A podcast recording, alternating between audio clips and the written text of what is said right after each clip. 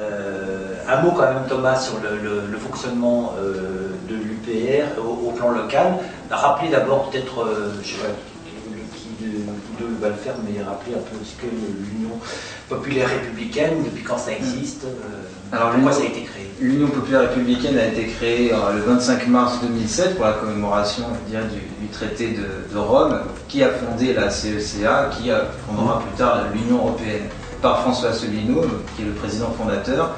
Le but, en quelques lignes, c'est de euh, rassembler provisoirement tous les Français de gauche, de centre et de droite, afin de sortir, par la voie juridique, sereinement, euh, euh, pour sortir de, l'Union européenne, de l'euro et de l'OTAN.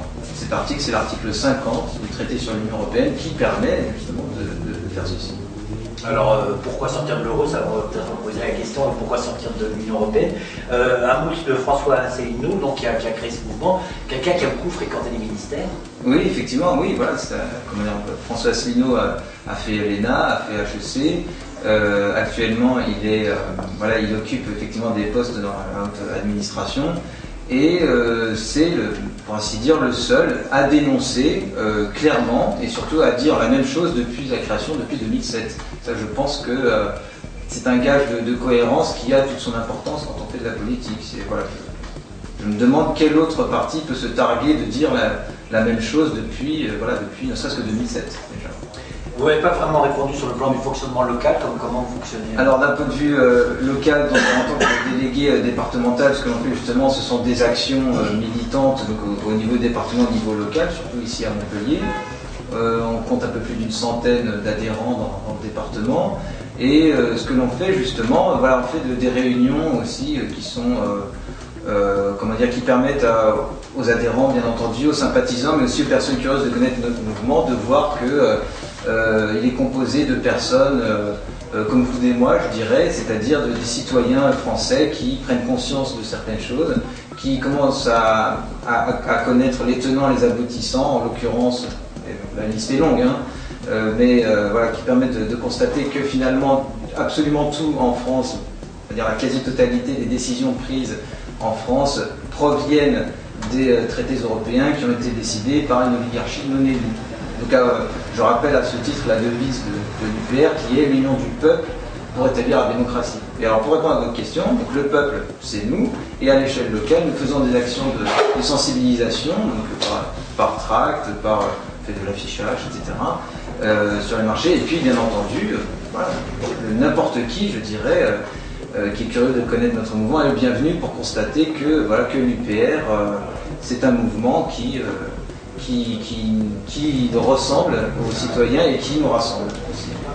Pour, euh, de façon très concrète, très basique, euh, la cotisation, j'imagine qu'elle est fixée, et en fonction des revenus de, chaque adhérent, ou elle est fixe Alors, c'est-à-dire que les adhésions euh, classiques, que, voilà, que n'importe quelle formation politique fait, qui a 30 euros, vous pouvez aussi donner 50 euros, et après être moins bienfaiteur à hauteur de 200 euros jusqu'à 7500 euros, me semble, mais aussi euh, pour euh, les personnes qui seraient euh, étudiants au chômage ou bénéficiaires des minima sociaux, pouvoir cotiser à hauteur de 10 euros. Alors, donc Thomas disait, hein, Régis, l'UPR, ça ne ressemble à aucun autre parti. Pourtant, les lettres ne sont pas sans rappeler à certains UPR, mais les lettres sont seulement. le seul parti, disait Thomas, à défendre certaines idées. Et en même temps, quand on lit votre charte, on, a l'impression de trouver des similitudes, et notamment au plan du discours aussi, avec, avec Debout la République, par exemple, de Dupont-Aignan. vrai ou faux? Faux. Enfin, non, vrai pour les similitudes, faux pour l'honnêteté. Grave ça, ça veut dire que Dupont-Aignan n'est pas vraiment. Euh... Ben, c'est pas compliqué.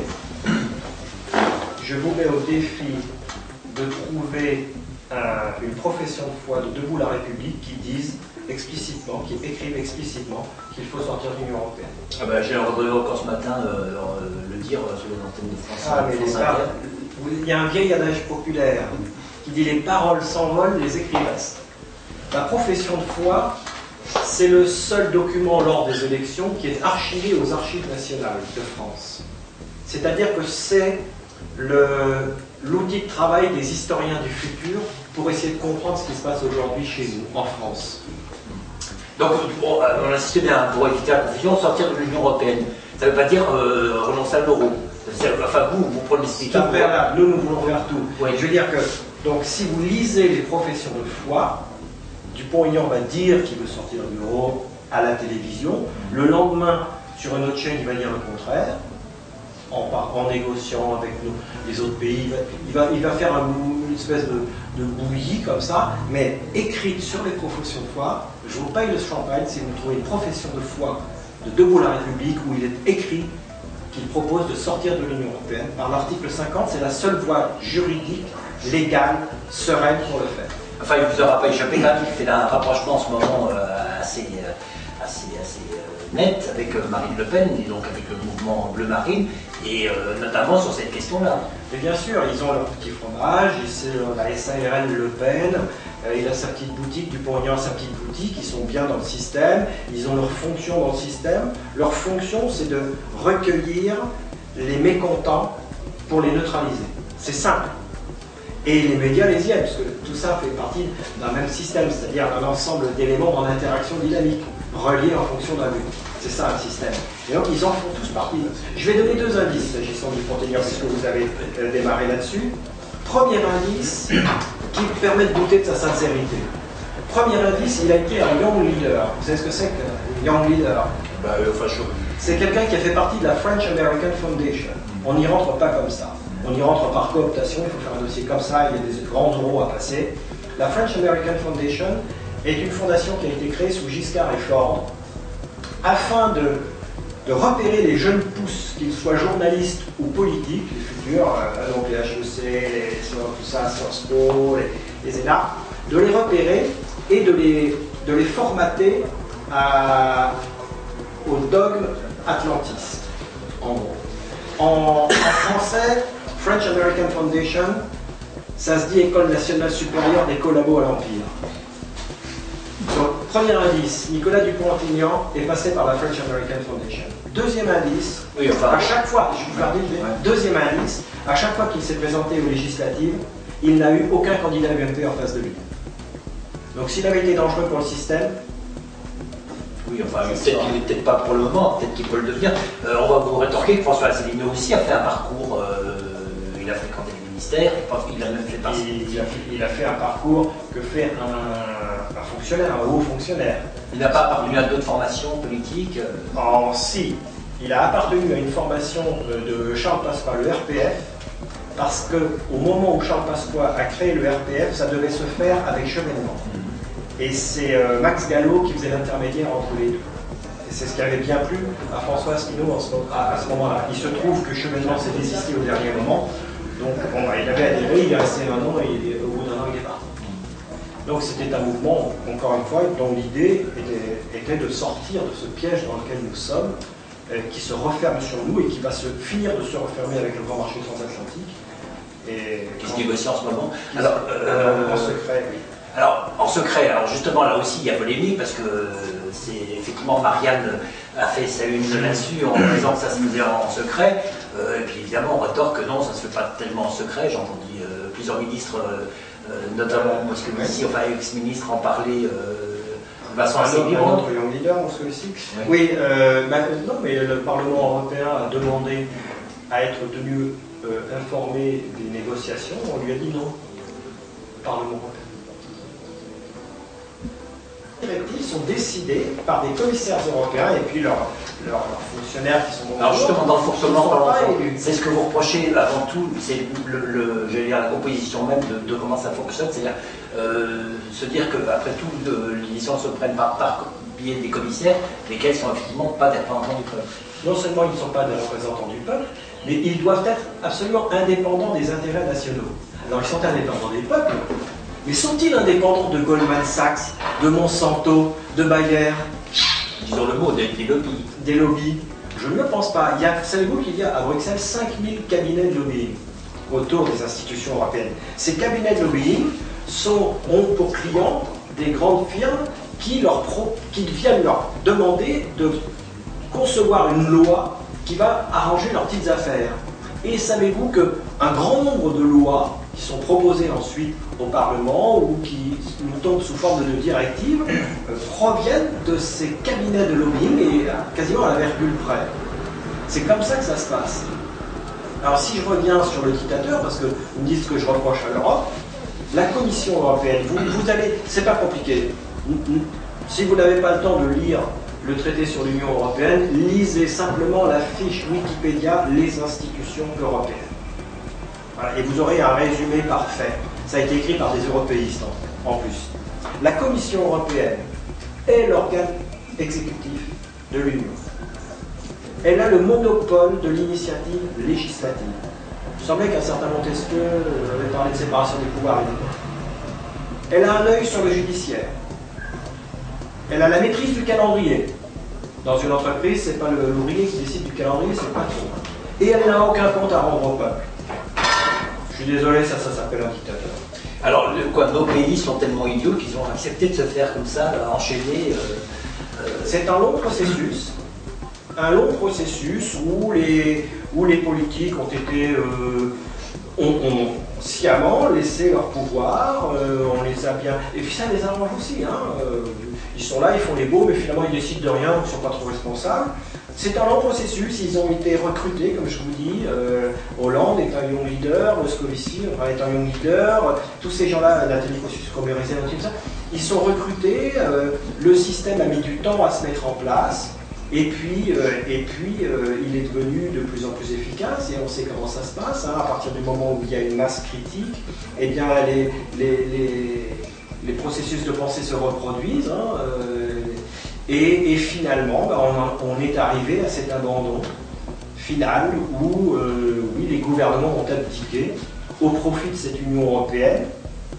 Il y, a, une, si vous allez chercher sur euh, Dailymotion, je pense que vous trouverez cette, cette conférence de presse où De Gaulle parle d'un fédérateur extérieur. À l'époque, l'Europe ne comptait que six pays, et il disait, mais si euh, s'il n'y a pas de. Si à six pays, ça va être difficile de s'entendre, on n'a pas les mêmes intérêts les uns les autres, et si personne, si on n'arrive pas à s'entendre sur une politique commune, il y aura bien un fédérateur extérieur qui, lui, en aurait une, une politique commune. Et évidemment, il désignait les États-Unis. À la suite de cette conférence, ça a fait un scandale. Les États-Unis ont, ont, quasiment rappelé leur ambassadeur. ça, fait, ça a fait un véritable scandale, cette conférence. C'est un peu ce qui s'est passé. Ça a mis longtemps, ça a mis 50 ans, mais maintenant nous y sommes. Euh, nos gouvernements ont abdiqué. Le pouvoir se situe à Bruxelles et à Washington. Enfin, à, Washington via Bruxelles, on va dire. Et avec le grand marché transatlantique qui va nous tomber dessus, le, processus aura abouti. On, parle du rôle des commissaires, mais on, parle aussi, on pourrait parler aussi, on va en parler, des, des rôles des députés, parce que le paradoxe, on va dire que c'est un paradoxe, on va dire un système, mais en même temps, vous cherchez à l'intégrer pour mieux, j'allais dire, le terrasser de l'intérieur. Donc vous croyez quand même au pouvoir du politique. Le, Parlement européen a très peu de pouvoir. Il est un élément périphérique du système. Quand vous faites l'analyse nodale des institutions européennes, la Commission est le centre de gravité du système, il est relié à toutes les autres institutions. Le Parlement européen est relié à deux institutions, c'est un élément périphérique. La seule chose c'est pour ça que nous nous, présentons à ces, élections, c'est pour avoir un droit de parole. C'est pour porter une parole. Quand vous, regardez Nigel Farage, euh, le député britannique qui est vent debout contre l'Union européenne, à chaque fois qu'il prend la parole, euh, ça, fait un buzz sur Internet. Et voilà, nous, c'est ce que nous, y allons pour ça, pour détruire le système de l'intérieur, pour le ronger plus exactement, parce qu'on ne pourra pas le détruire, mais pour le ronger de l'intérieur. Et nous avons la légitimité de le faire, puisque un parti, par exemple, comme Europe Écologie Les Verts, qui dit explicitement qu'il faut en finir avec les États-nations, hein, Madame Emmanuel Cos l'a dit à la télévision, dans une émission où il y avait Emmanuel Ton. Donc elle l'a dit, nous, il faut en finir avec les États-nations, se présente bien aux élections nationales en France. Donc il n'y a pas de raison que nous, ne nous, nous présentions pas aux élections européennes pour miner, ronger l'Union européenne de l'intérieur. UPR, on l'a compris, c'est un mouvement français, mais alors vous me parlez d'exemples euh, en Angleterre, vous avez des, des, ramifications, mais en tout cas des contacts avec. Nous avons des contacts. Euh, il y a eu une, une réunion qui s'est tenue en Grèce en décembre dernier, à laquelle a assisté François Asselineau, euh, qui réunissait plusieurs partis, des petits partis comme jeunes qui démarrent, et qui sont sur la même ligne c'est-à-dire qui sont à la fois démocrates, euh, légitimistes, c'est-à-dire et qui veulent quitter l'Union européenne. C'est-à-dire on ne fait pas n'importe comment, on ne veut pas faire la révolution, on veut utiliser les règles de droit international pour le faire. Et donc, euh, bon, il y a un embryon, oui, de, d'interconnexion entre des partis, euh, qu'ils soient grecs, italiens, espagnols, alors vous pensez que c'est, enfin oui, vous pensez bien sûr, sinon vous ne serez pas en train de, défendre les intérêts de ce mouvement, mais euh, que, sortir de, l'Europe, c'est pas, c'est pas une utopie, c'est possible. C'est possible. et on n'a rien à y perdre, j'allais dire. Ah non, on a tout à y gagner. On a tout à y gagner parce que d'abord, nous retrouvons notre, notre souveraineté. Aujourd'hui, ce qui rend les gens furieux, c'est que leur situation se dégrade à vitesse grand V et qu'ils se sentent impuissants. Et ça, ça, c'est ça qui rend les Français furieux. Ils sont impuissants et ils voient leur situation se dégrader. Si nous sortons de ce piège, si nous sortons de cette prison, nous allons retrouver notre souveraineté, c'est-à-dire la démocratie. La souveraineté du peuple, c'est l'autre nom de la démocratie. C'est vrai, c'est comme si vous étiez en prison et que vous avez des gens qui vous disent on va repeindre vos volets en rouge ou en rose ou en bleu ou en vert et vous dire non, non, moi je veux sortir de prison. Et on vous dit non, mais attendez, ne sortez pas, dehors il pleut ou il y a du vent. Peut-être qu'il pleuvra, mais c'est pas sûr. Peut-être qu'il y aura du vent certains jours, mais c'est pas sûr. Et de toute façon, je préfère être dehors et chanter sous la pluie plutôt qu'être en prison avec des volets bleus, verts, jaunes ou de n'importe quelle couleur. Voilà, c'est ça. Alors on l'a dit en, début d'entretien, hein, pas mal de gens en ce moment, euh, y compris dans les partis politiques, euh, traditionnels ou plus à la marge, tapent sur l'Europe. Hein, euh, pour autant, donc, donc encore une fois, Le Pen, mais aussi Dupont-Aignan, avec les démarches que vous vous avez indiqué, euh, ben, on pourrait rajouter Jean-Luc Mélenchon, jusqu'à jusqu'à des ministres. Euh, Arnaud Montebourg, il n'y a pas très longtemps encore, montré Bruxelles du doigt. Euh, donc, vous sentez des affinités, vous applaudissez les deux mains quand c'est comme ça? Avez-vous lu 1984 de Georges Orwell? Oui, il y a longtemps, oui. Voilà. Le ministère de la paix fait la guerre, le ministère de l'abondance gère la pénurie, le ministère de la vérité réécrit l'histoire. Arnaud Montebourg, à la tête de son ministère du retraitement productif, comptabilisait les fermetures d'usines et les chômeurs. Nous sommes en pleine inversion sémantique orwellienne. L'usine CETA qui est, euh, délocalisée en Pologne, pour vous, euh, c'est directement l'Europe qui est responsable Oui, puisque c'est la C'est l'absence de barrières douanières qui est responsable. Lisez l'article 63 du traité sur le fonctionnement de l'Union européenne. Toute transfert de capitaux entre les pays, tout mouvement de capitaux entre les pays de, l'Union européenne et entre les pays membres de l'Union européenne et les pays tiers, toute restriction pardon, au transfert de capitaux est interdite. Toute restriction au paiement, de la même façon, est interdite. Ce qui signifie, en bon français, il est interdit d'interdire de délocaliser. L'article 63 du traité sur le fonctionnement de l'Union européenne dit, en bon français, il est interdit d'interdire de délocaliser. Et l'article 32 organise le rapatriement des marchandises fabriquées dans des usines euh, délocalisées où les gens sont payés 1 euro de la journée euh, chez nous pour faire concurrence à nos produits. Donc entre les articles 63 et 32 du traité sur le fonctionnement de l'Union européenne, toute la mécanique de désindustrialisation de la France et de délocalisation est écrite là-dedans. Il faut lire les traités, c'est écrit dedans. C'est aussi simple que ça. Merci, on va renvoyer vers, vers vos sites parce que bien sûr c'est là qu'on aura plus d'informations, hein, euh, en précisant aussi que bon, il y a la sortie de l'euro que vous euh, préconisez, la sortie de l'Europe, mais aussi la sortie de l'OTAN. Bien sûr. Tout ça va de pair. Ça va ensemble. Si vous voulez actuellement, le périmètre de l'OTAN et le périmètre de l'Union européenne sont pratiquement les mêmes. Pour les États-Unis, ce sont les deux faces d'une même médaille pour mener à bien leur stratégie de conquête. C'est pour ça d'ailleurs qu'ils euh, euh, insistent pour que la Turquie rentre dans l'Union européenne.